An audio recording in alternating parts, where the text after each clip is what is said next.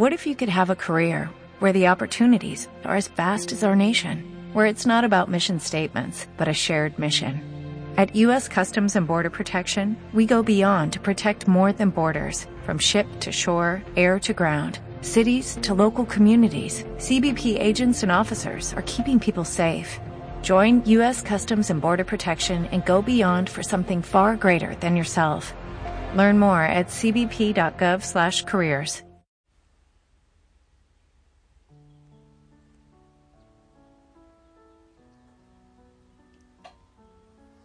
Buenas noches. El Señor te bendiga. Espero que estés bien. Que hayas vivido este día en oración, en paz, en gozo. Siempre con la mano del Señor aferradita y también con el auxilio de la Virgen María. Gracias por unirte conmigo en oración. Gracias por aceptar esta invitación. Ya sabes, la familia sana ora contigo, ora por ti, te bendice.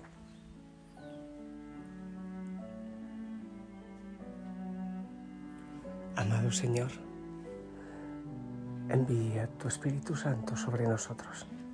Tanto necesitamos. Ven. Da fortaleza a cada hijo, a cada hija en su realidad. Estoy pensando en algo. San Pablo dice, ¿por qué será que dejo de hacer el bien que quiero y hago el mal que no quiero? ¿Por qué será? Hay tantas cosas en nuestra vida que queremos transformar, que queremos cambiar. Bueno, en un mundo en que, ya lo decía el Señor, ya lo, dice la palabra, eh, llegaría el momento en que el que hace el mal parece que está haciendo bien, en que el mal parece bueno, se transforma, pero sin embargo muchos sí queremos transformar situaciones que vivimos en nuestra vida. Y yo sé que muchos de nosotros queremos salir adelante, crecer en santidad, en amor al Señor, pero nos sentimos esclavizados. Hay esclavitud. Entonces alguien puede decir, sí, pero ¿cómo me libero de esta esclavitud? Algunos sentimos que no tiene sentido seguir luchando. Otros piensan que no lo van a lograr. Otros creerán que así está muy bien. Pidamos al Espíritu Santo, que es el que nos puede, el que nos puede dar la luz para para salir adelante, para vencer el enemigo que subyace en nosotros, en nuestras actitudes, en nuestra vida. No sé si dos o tres temas eh, quiero hablar de esto y uno continuará al otro, así que ya sabes, ahí si te tocó, si quieres terminar este, estos temitas, pues debes ser fiel cada día. Las esclavitudes que lleguen a nuestra vida, los podemos llamar apetitos. Un apetito es como una tensión interior. Es un impulso que tiende hacia el objeto de su deseo. Decir apetito y decir deseo es casi lo mismo. Eh, puedes notarlo confuso, pero ya verás que si lo entiendes. El apetito se da en cuerpo y mente y enferme el alma. O podemos también decir que el apetito se manifiesta en el cuerpo y el alma, contaminando también entonces el espíritu, la esencia del ser humano.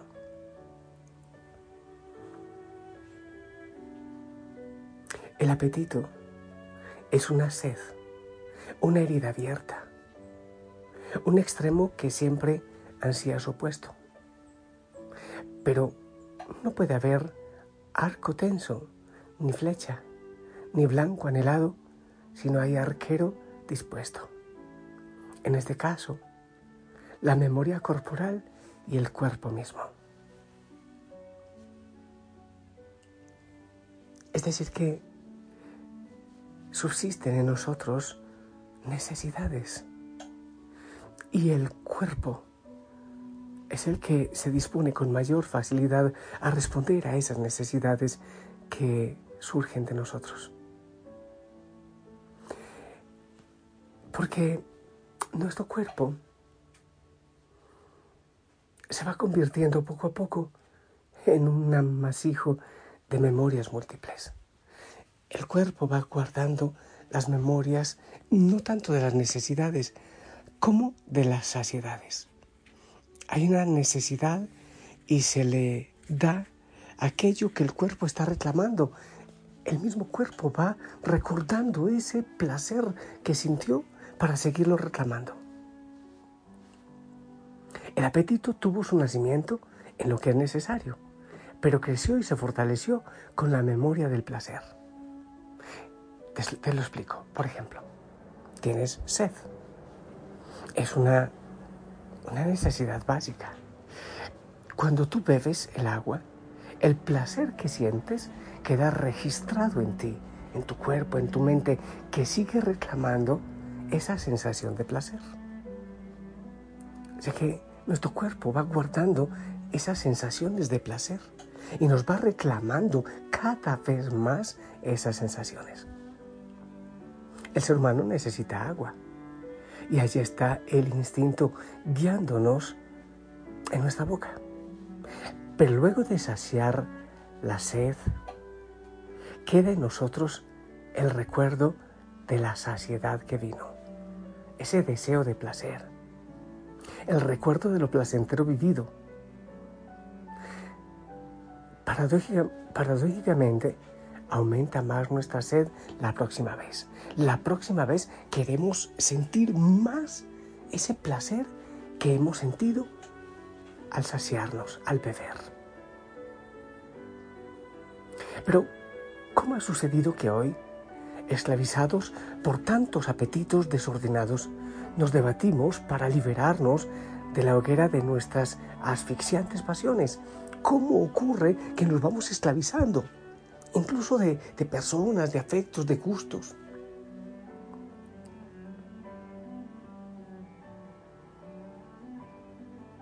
Pues porque nuestro estado, en general, es asimilable a un revoltijo de ansias. Como que son ansias y ansias y ansias en nuestro cuerpo. Salen deseos y, y claro, como ahora casi casi todo es permitido, hay que hacer lo que, lo que yo quiera, que bueno, eso va en total contradicción con lo que Dios quiere. Para saciar nuestro cuerpo podemos desobedecer a Dios. Total, Dios no existe para muchos. El recuerdo de cada placer vivido llama como un animal inquieto suplicando su repetición. Por eso sabrás que mientras más saciedad, más necesidad. Contrariamente a lo que pudiera suponerse, porque este hartazgo colmado nos ha cargado con la nueva memoria de un gran placer. Y quiero más. Y después quiero más. Es, por ejemplo, supongamos que una persona por primera vez prueba el, cigarro, el tabaco. Es posible que esa primera vez no le haya gustado mucho, pero poco a poco, la próxima vez le gusta más y después el cuerpo pide más y más. Y si antes quería uno al mes, pues ya quiere un poco más, hasta esclavizarse.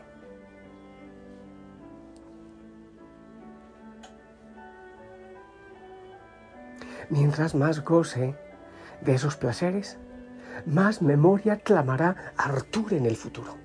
Más, y quiero más, y quiero más. Y nos vamos esclavizando. El Señor en, la palabra dice que a los ricos se les hará muy difícil entrar al reino de los cielos, porque las riquezas dan muchos placeres. Y esto nos va cargando de pesados recuerdos de grandes placeres, a los cuales muchos se van esclavizando placeres y placeres y placeres y entonces ya no me sacia el placer que tuve hoy. Mañana voy a buscar otro más fuerte y otro más fuerte. y es una vida para responder a los deseos de placeres. Porque hay un placer de naturaleza corporal y un placer de naturaleza espiritual. Surgiendo el placer de naturaleza corporal, del contacto entre los sentidos y las cosas. Es decir, que es, es mi cuerpo, es mi sed, es mi mente, son mis manos que se quieren saciar. Pero el placer de naturaleza espiritual es propio de cada ser humano y es el contacto con Dios, es la relación con Dios. Por eso es necesario liberarse de los apetitos más groseros si se quiere gustar algo del amor de Dios. Y hay que abandonar esos apetitos enfermizos completamente si es que queremos sumergirnos en Dios. El placer corporal viene de lo de fuera, pero nos lleva a esclavizarnos desde dentro. El placer espiritual nace de dentro e ilumina todo nuestro ser hasta afuera. Y así, cuando nos vamos liberando de los placeres corporales y nos vamos aferrando al placer espiritual, al Señor, a su presencia, a su gozo, va renaciendo un ser libre, una persona en libertad. Sabes que con esto entiendo mucho más y te debo confesar ahora que no siempre he entendido toda la riqueza, por ejemplo, del ayuno, de los sacrificios, creía quizás que no había mucho sentido, que era religiosidad arcaica, antigua. Pero vamos entendiendo que no es así. Bueno, espero que esté un poco claro esto de esas necesidades que nos van esclavizando. Porque mañana continuaremos para ver cómo nos podemos ir liberando de esas, de esas cosas que empiezan por lo que es natural, pero terminan por hacernos esclavos y llevarnos a perder la vida interior, vivir solo para el placer, relaciones solo para el placer, en fin, vidas esclavizadas del placer.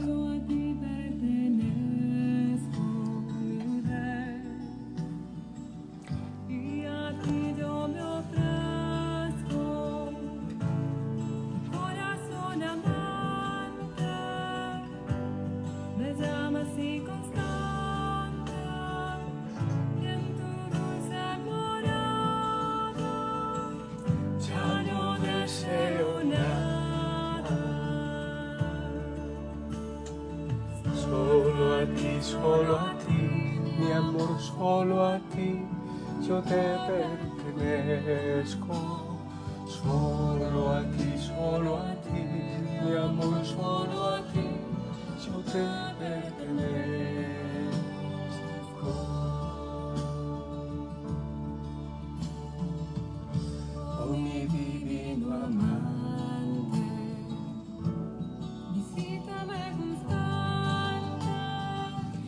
Hace un rato estaba escuchando algunos, bueno, viendo algunos videos del el beato Carlo Acutis, aquel chico que murió de leucemia a los 15 años y ya fue beatificado. Pero, bueno, creo que nació eh, que en 1991, es decir, que es de hace poco. Y una de las cosas hermosas que él decía es, a sus 15 años, la única mujer de mi vida es la Virgen María. Cosas así. Y luchaba por, por ese anhelo de cielo. Qué importante hoy que tantos de nuestros chicos viven esclavizados de tantas cosas. Qué hermoso que aprendan de uno que logró, mediante la luz y la gracia de Dios, liberarse de esas esclavitudes. Carlo Acutis. Pertenecer al Señor. Me gustaría que meditemos en esas esclavitudes nuestras puede ser del apetito, de, la bebida, del alcohol, del tabaco, esclavitud de una persona, esclavitud de un lugar, eh, pasiones desordenadas, en fin, es pidiendo la gracia de la libertad al Señor. Ya te dije, dos, tres días, no sé, vamos a ver cómo nos va. Me parece que es importante para ir rompiendo con estas esclavitudes y encontrar la libertad en Cristo. Te bendigo en el nombre del Padre, del Hijo, del Espíritu Santo. Esperamos tu bendición.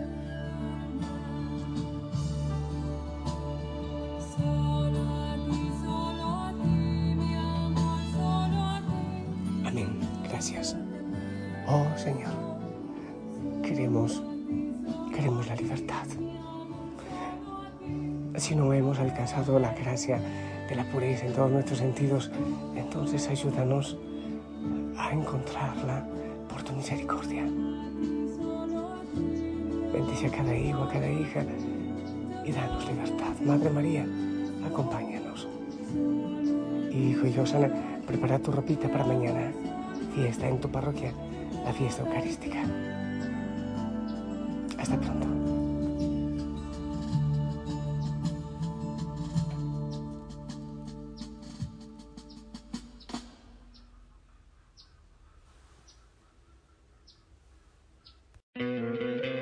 ¿No te encantaría tener 100 dólares extra en tu bolsillo? Haz que un experto bilingüe de TurboTax declare tus impuestos para el 31 de marzo y obtén 100 dólares de vuelta al instante. Porque no importa cuáles hayan sido tus logros del año pasado, TurboTax hace que cuenten. Obtén 100 dólares de vuelta y tus impuestos con 100% de precisión. Solo con Intuit TurboTax. Debes declarar para el 31 de marzo. Crédito solo aplicable al costo de la presentación federal con TurboTax Full Service. Oferta sujeta a cambios o cancelación en cualquier momento.